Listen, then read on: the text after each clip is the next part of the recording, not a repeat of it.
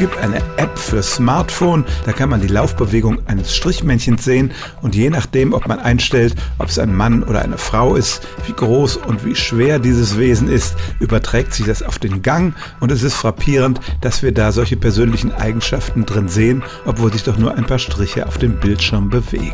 Wir erkennen auch Bekannte oder Freunde von uns von weitem, bevor wir überhaupt ihr Gesicht sehen können, oft daran, wie der jeweilige Mensch geht. Ja, der Gang ist etwas sehr Persönliches und es gibt inzwischen tatsächlich Computerverfahren, die ein Video eines gehenden Menschen analysieren können und da eine Art G-Abdruck daraus destillieren können.